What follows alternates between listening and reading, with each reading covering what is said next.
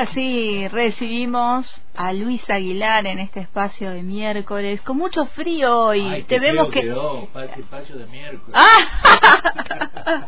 es verdad. No, no, pero porque es el día miércoles.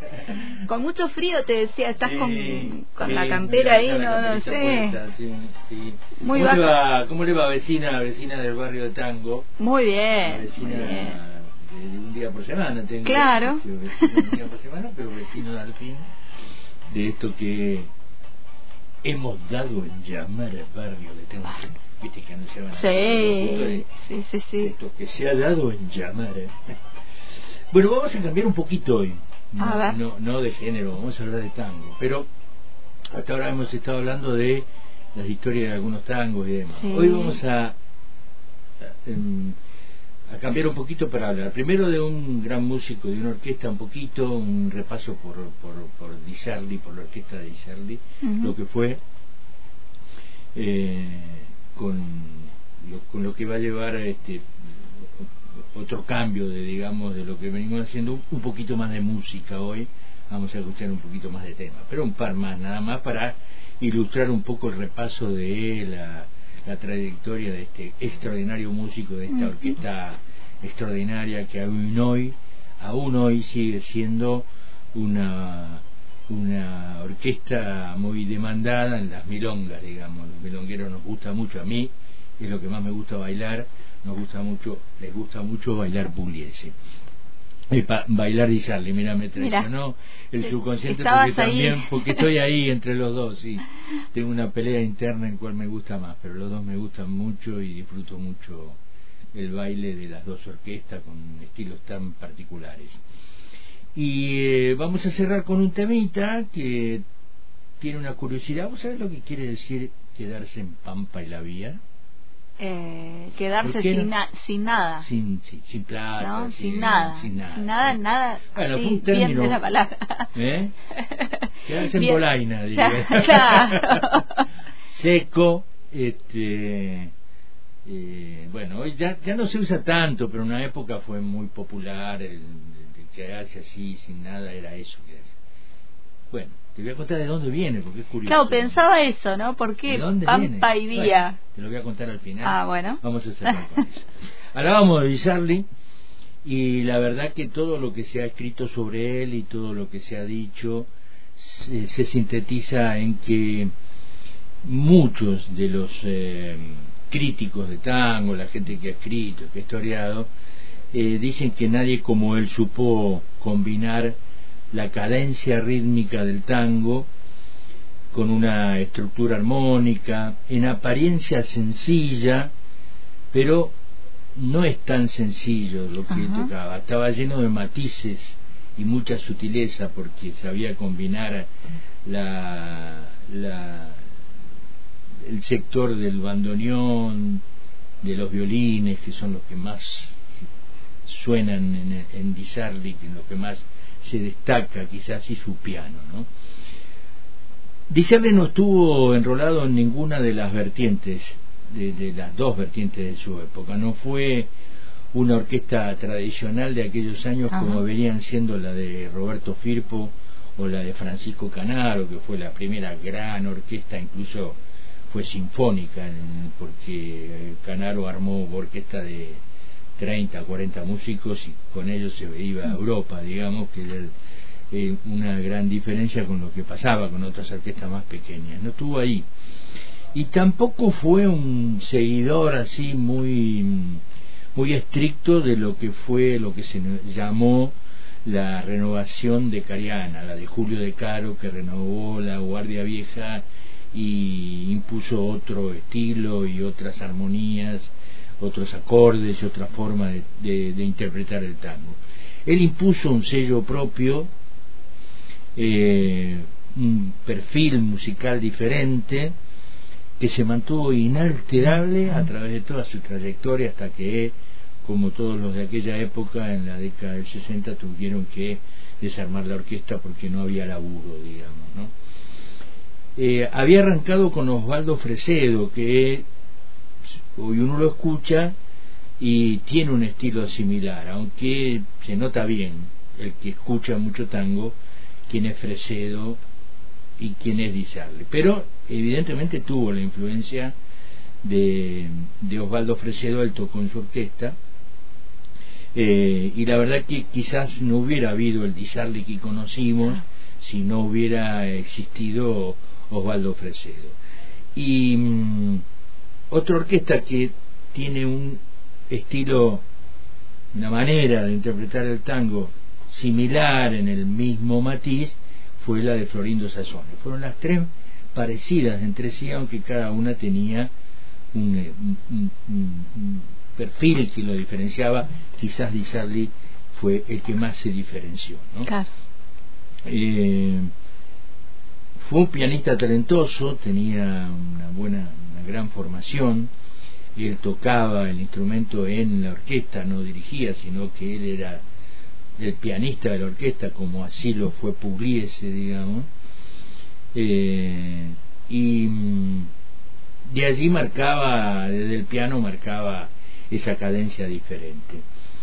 No existían los, en, si uno, en general, si uno escucha la producción de Di no existen los solos de los instrumentos. Por ahí no se escucha un bandoneón en un solo como se podía escuchar en Troilo, ni siquiera el piano, ¿eh? el que era el director abusaba del piano como podía ser la orquesta de Salgán, que él sí se mandaba con algunos solitos, bueno, Salgán era un pianista extraordinario, ¿no?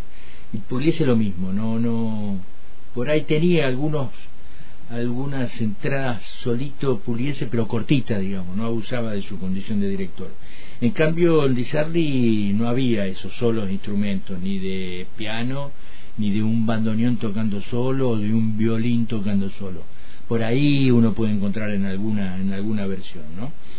Eh, él oscilaba con la fila de bandoneones donde por, por momentos eh, los bandoneones hacían la melodía del, del tema, eh, pero mayormente la fila de bandoneones era lo rítmico, lo que marcaba el ritmo.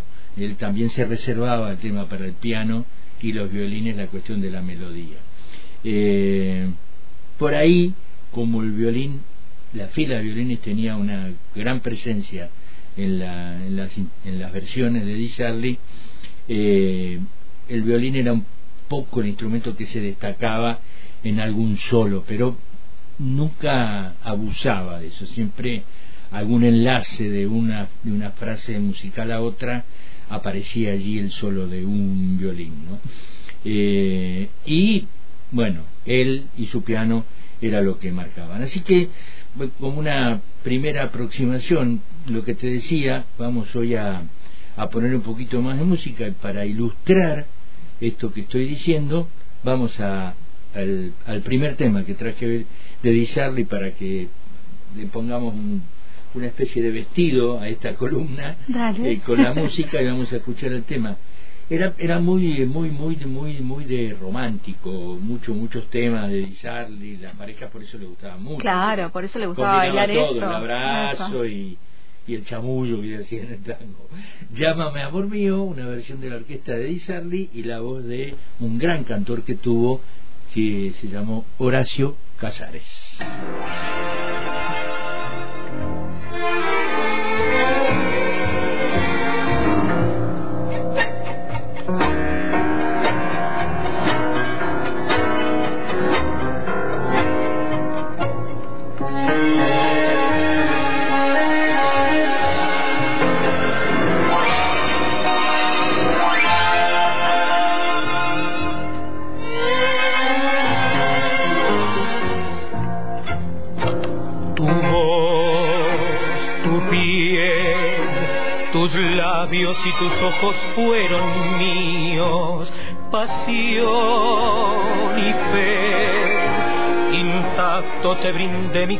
Lo estrujaste sin saber que llegaría el momento que hace falta un corazón, un corazón que sangre y que palpite aunque lo hiera brutalmente una traición. en tus noches de llegaré en los rayos plateados de la luna y alumbraré tu alcoba y besaré tus labios y sentirás mi amor llenando tu vacío. Llámame, llámame.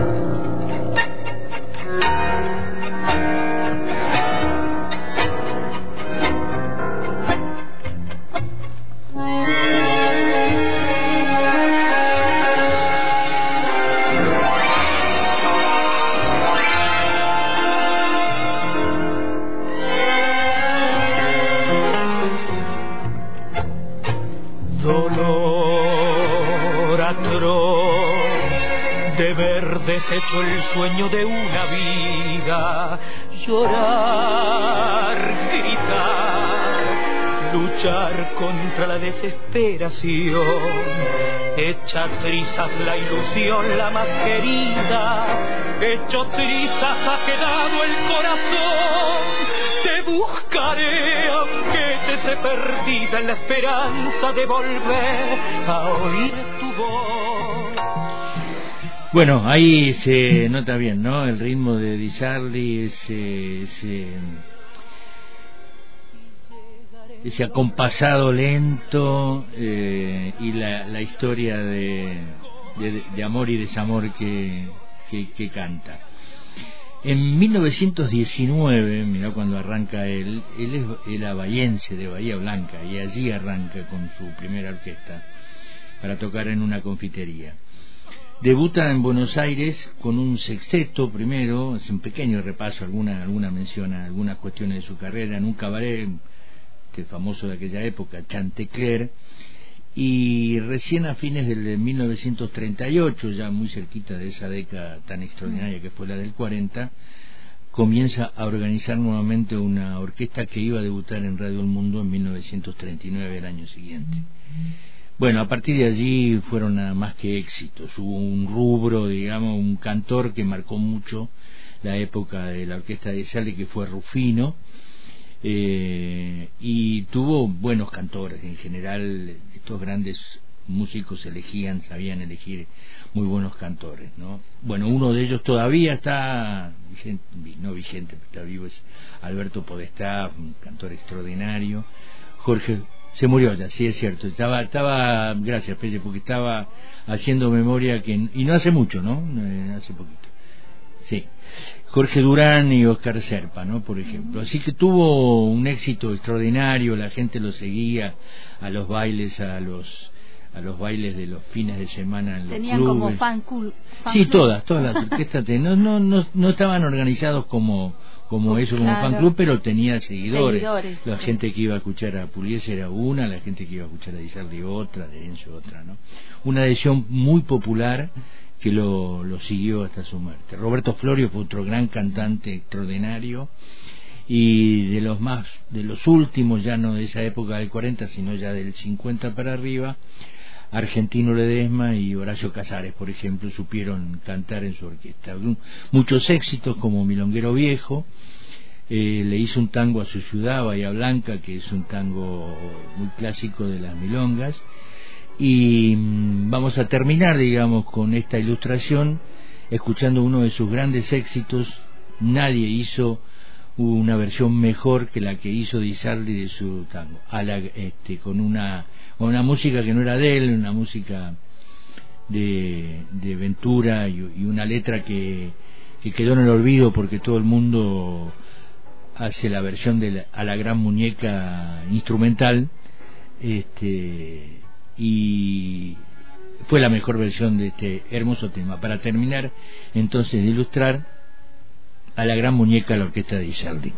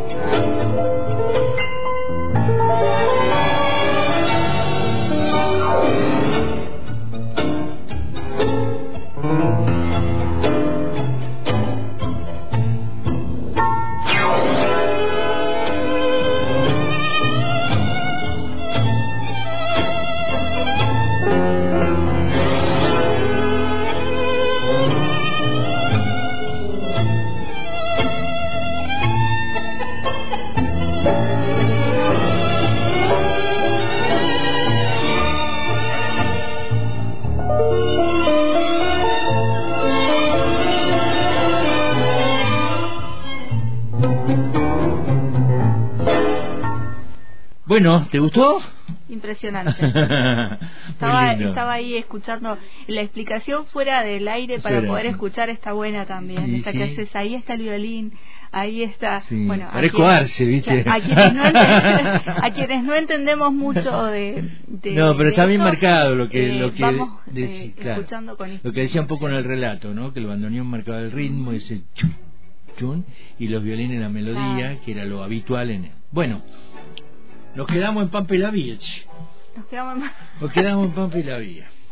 Para hablar de ese término tan popular que indicaba cuando alguien se había quedado seco eh, en Bolainas, este, tenemos que hablar un poco del tango y del turf, porque el turf, la carrera de caballo, ah. en una época era mucho más popular que el fútbol. El fútbol había arrancado sobre fines del siglo XIX y los primeros años del siglo XX empezó a tomar el auge.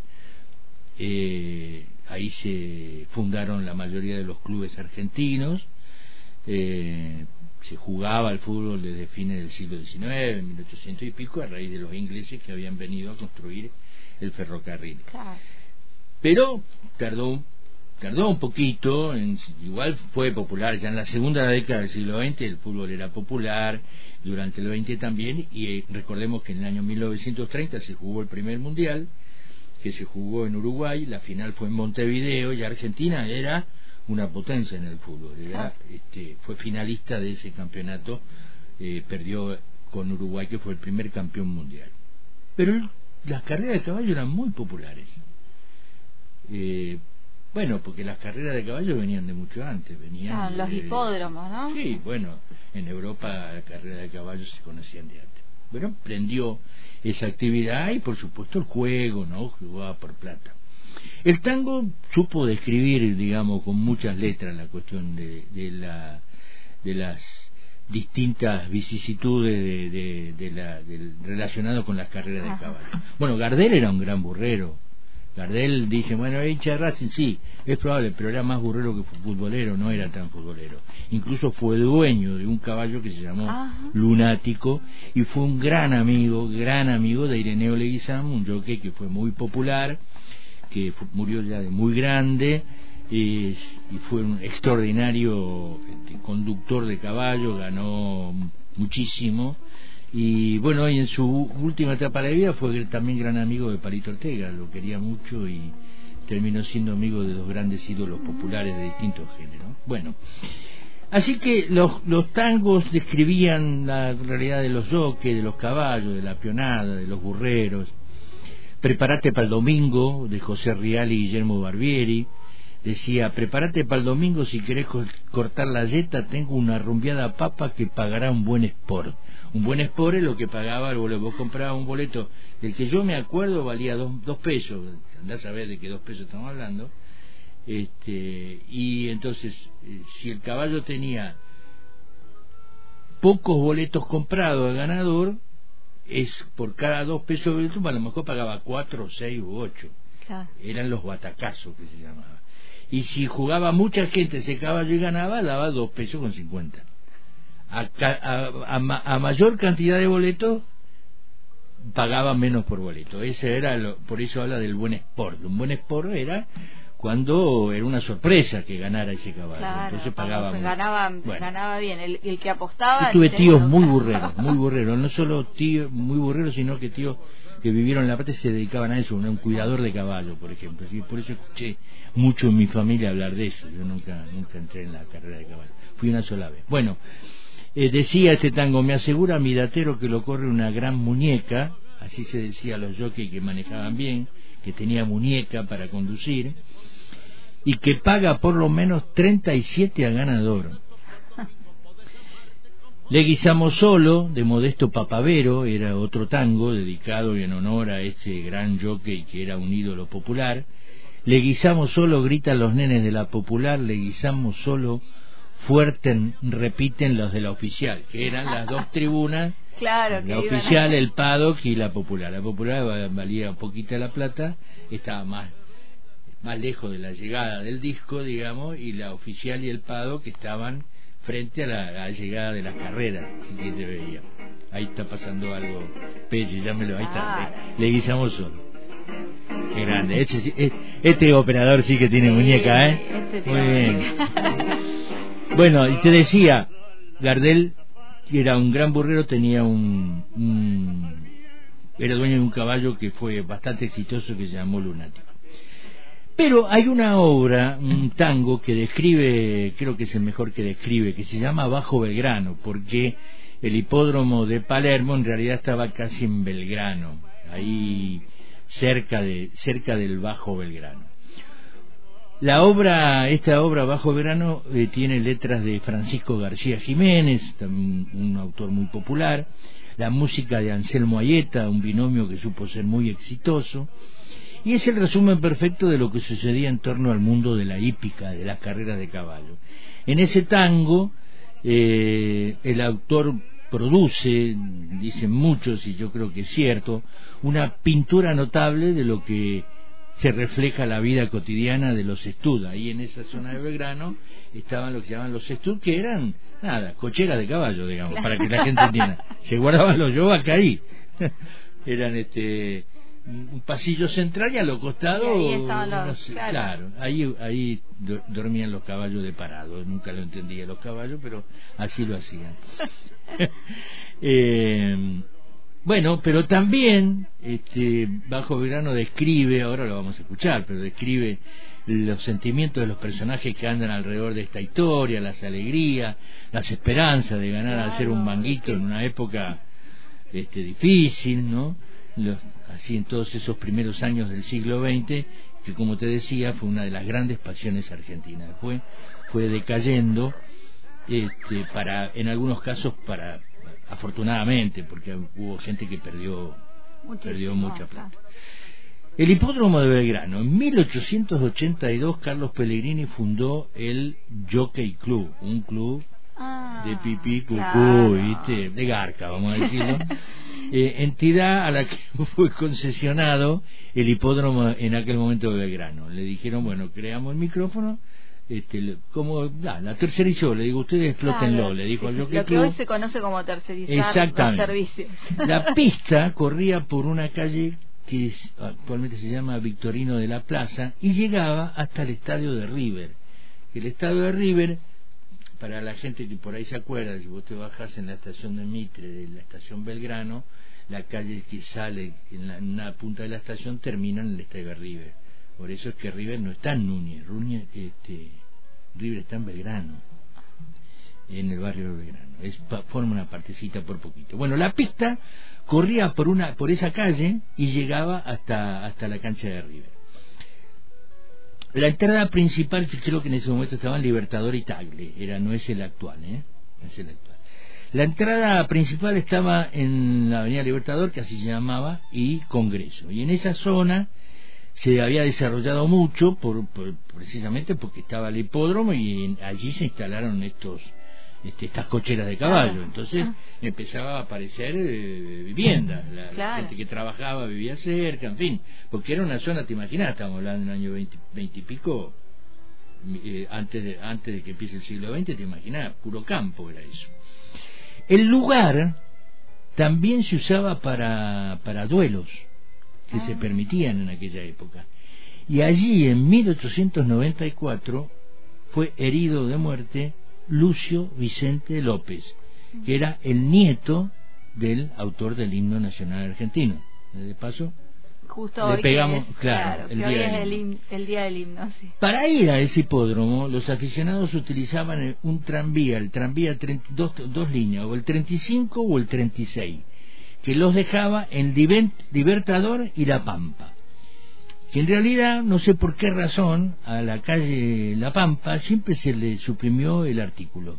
Era Libertador y Pampa. Y, acá muchas veces también todavía hay gente que dice Tucumán y Pampa.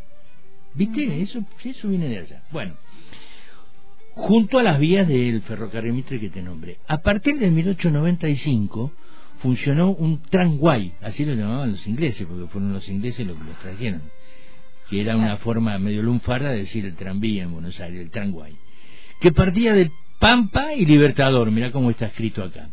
Iba por esta calle, por Libertador, hasta la calle Republiquetas, pasaba por la puerta del hipódromo, hasta la avenida Cabildo, hasta lo que hoy es Cabildo y Monroe. Eh, el boleto costaba 10 guitas, 10 centavos. Andá a saber qué 10 centavos eran, ¿no? Capaz que eran muchos, no sé. Un aficionado una vez salió de la carrera y perdió todo, se quedó seco. Y entonces tenía que tomar el tranvía para ir hasta más cerca de donde estaban los, colectivos que había, los poquitos que había y demás, para acercarse, salir de esa zona periférica y acercarse más al centro de Belgrano, a Cabildo y Monroe. Y entonces empezó a manquear y dijo, che, me quedé en Pampa la vía, dame.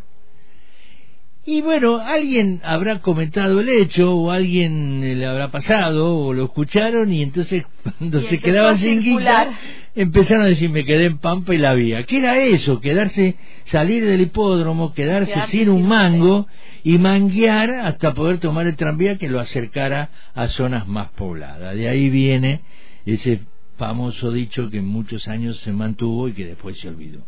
Eh, en este tema, Bajo Belgrano, de Francisco García Jiménez y Anselmo Ayeta, eh, lo describe, describe esto, ¿no? Los patios, los estudios y la gente. Así que bueno, vamos a ilustrar esta pequeña historia también con precisamente el tema Bajo Belgrano, una versión con un gran guitarrista, eh, creo que uno de los mejores que ha dado el tango, que es Roberto Grela, también ya partido el hombre, y un cantor también, gran cantor, que cantaba mejor con guitarra que con, con orquesta, y también ya partió, que se, llama, se llamaba Jorge Vidal. Bajo Belgrano, y con la voz de Jorge Vidal, la guitarra de Grela y mm, la historia de este Me quedé en Pampa. En Pampa Nos encontramos el próximo miércoles.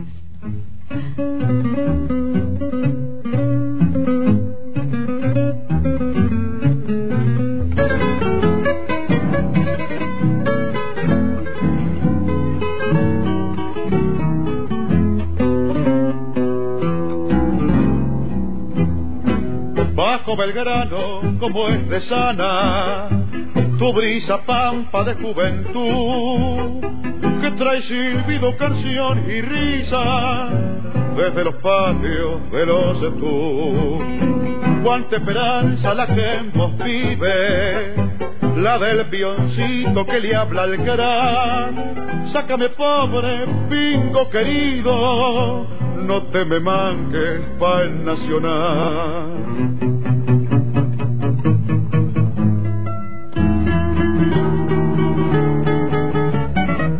La tibia noche de primavera turban las violas en el lucero. Se hizo la fija del parejero y están diasado, baile y canto. Y mientras pinta la vida un tango, el ronco fuelle lento rezonga. Se alza la cifra de una milonga con el elogio del cuidador calle Blandenque donde se asoma la pebetita linda y gentil que pone la ansia en su mirada, su simpatía sobre un mandil y en la alborada de los aprontes al trote corto del variador se cruza el ansia de la fortuna con la sonrisa del buen amor.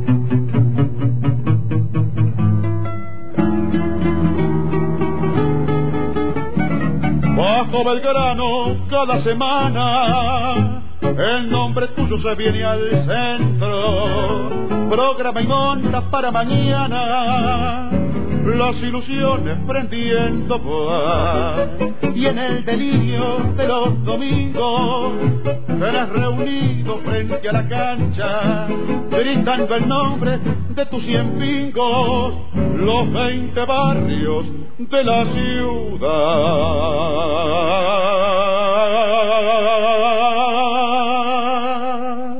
Bajo Belgrano, como es de sana, tu brisa pampa de juventud, que trae silbido, canción y risa, desde los patios de los estudios cuánta esperanza la que en vive la del peoncito que le habla al gran. Sácame pobre pingo querido, no te me manques pa'l